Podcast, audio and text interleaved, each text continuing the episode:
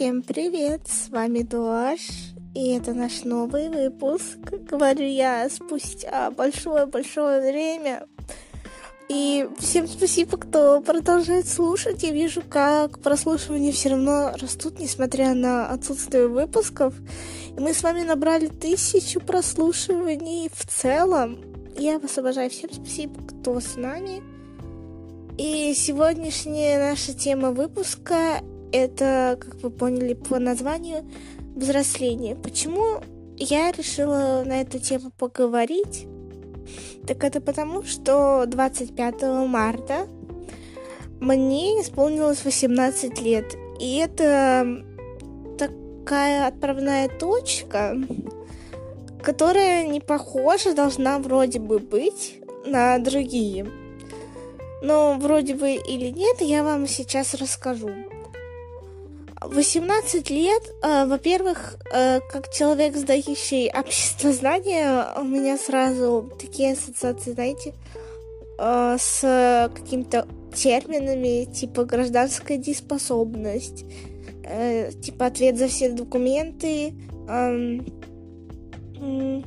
способность ходить на выборы. Ну, и, в принципе, человек считается взрослым, с данного возраста. Я уже не говорю там об уголовной ответственности, которая, наверное, надеюсь, обойдет меня стороной, о том, что я могу совершать сама покупки, а, которые раньше не могла, да, а, и так далее и тому подобное. Поэтому это как новый этап, новая ступень.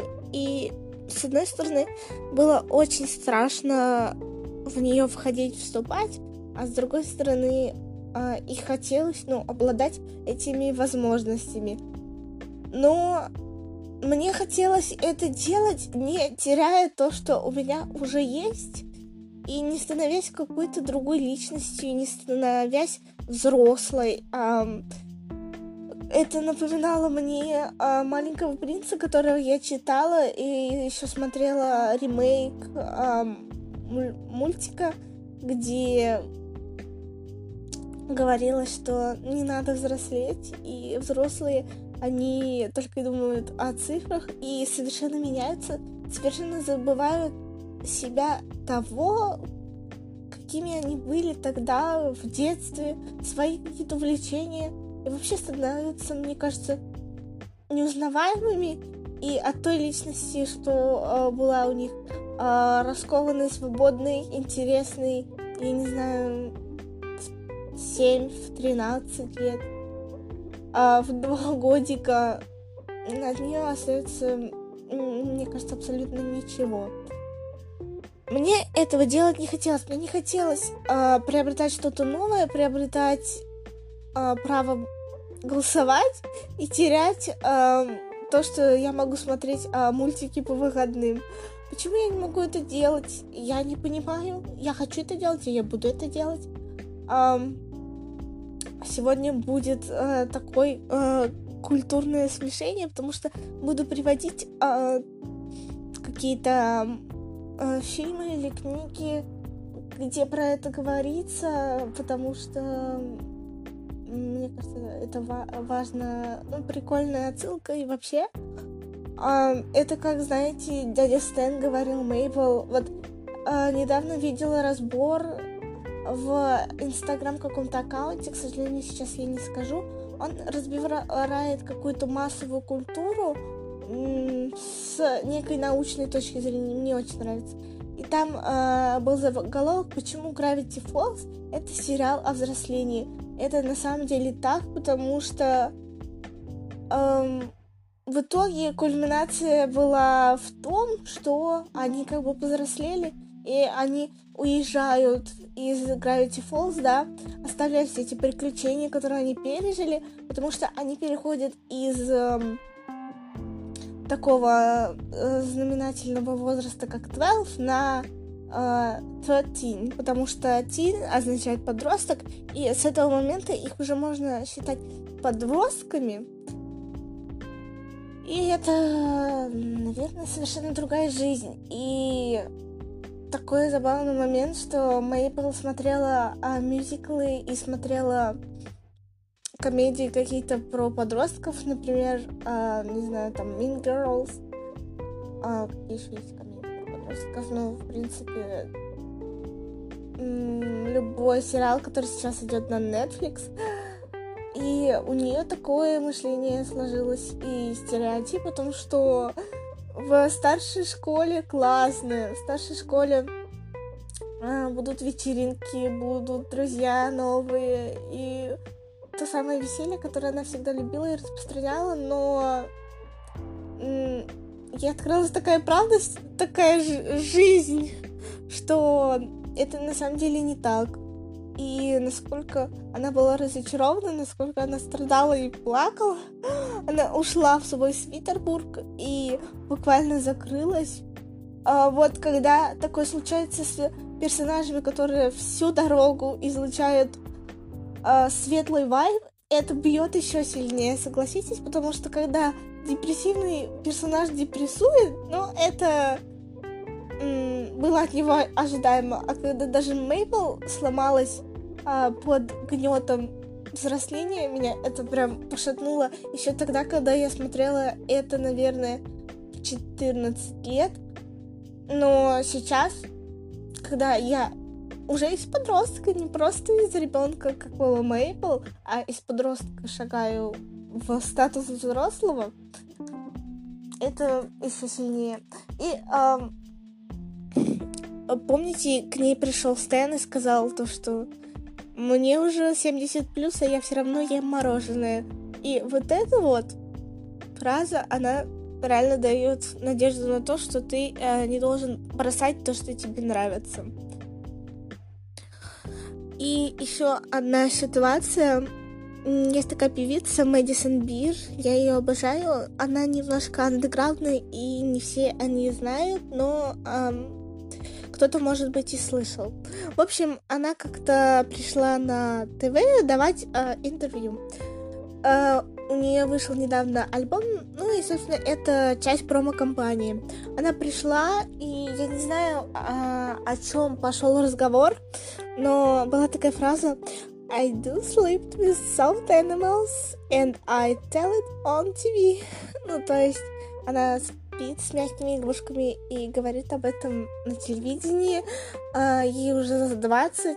Э, не знаю, она так улыбнулась. С одной стороны, э, это должно быть чем-то странным, наверное, но у нее есть э, тревожность, у нее есть ментальные проблемы из-за того, что ну, жизнь знаменитости не сахар, и это понятно.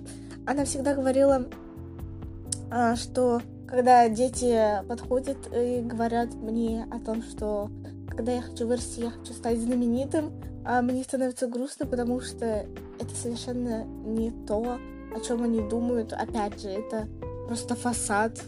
И страшно этого хотеть, когда не знаешь подноготную. И как немного медийный человек, у которого есть платформа, я действительно понимаю, что а, популярность, она в какой-то момент поддерживает, ну то есть э, ты знаешь, что ты можешь быть услышанным, ты знаешь, что у тебя чуть больше э, возможностей, чем у среднестатистического человека. Ну, когда ты на каком-то начальном уровне, как я сейчас, допустим, да, не мировая звезда масштаба. Но с другой стороны, э, насколько вот ты себя чувствуешь а, на подъеме в этот момент, настолько ты себя будешь чувствовать а, внизу, с другой стороны, когда поймешь, что аудитория это не люди, которые участвуют в твоей жизни на сто процентов, и а, не люди, которые поддержат тебя, допустим, в какой-то ужасной ситуации, которую рассказать в медиа не получится. И ты понимаешь, что людей-то вокруг тебя очень много, но обратиться некому. И это намного, намного более ужасно, если ты со своим лучшим другом, и тебе можно к нему подойти э, в этот момент. Но это немножко отвлечение от темы. Кстати, про это я могу тоже э, рассказать. Э, в общем, про популярность и так далее, что я об этом вообще думаю. Опять же, как справляюсь там с критикой и так далее, и выгоранием, если вам это интересно, то где-то мне маякните. И вот, и эм, она призналась, что вот эти вот плюшевые игрушки, они действительно ее спасают от anxiety. Э, и это, мне кажется, реально работает. Я знаю, что классно так обнять свою любимую игрушку, когда тебе грустно. Уткнуться там, я не знаю, даже, даже когда ты заплачешь, твоя игрушка впитает твои слезы, так что... Еще один аспект. Я не помню, проговорила ли я его уже. Если я его говорю сейчас, еще раз, то я его не вырезаю, поэтому я извиняюсь. Эм, про самоощущение, что ты ощущаешь вот, ну, я не знаю.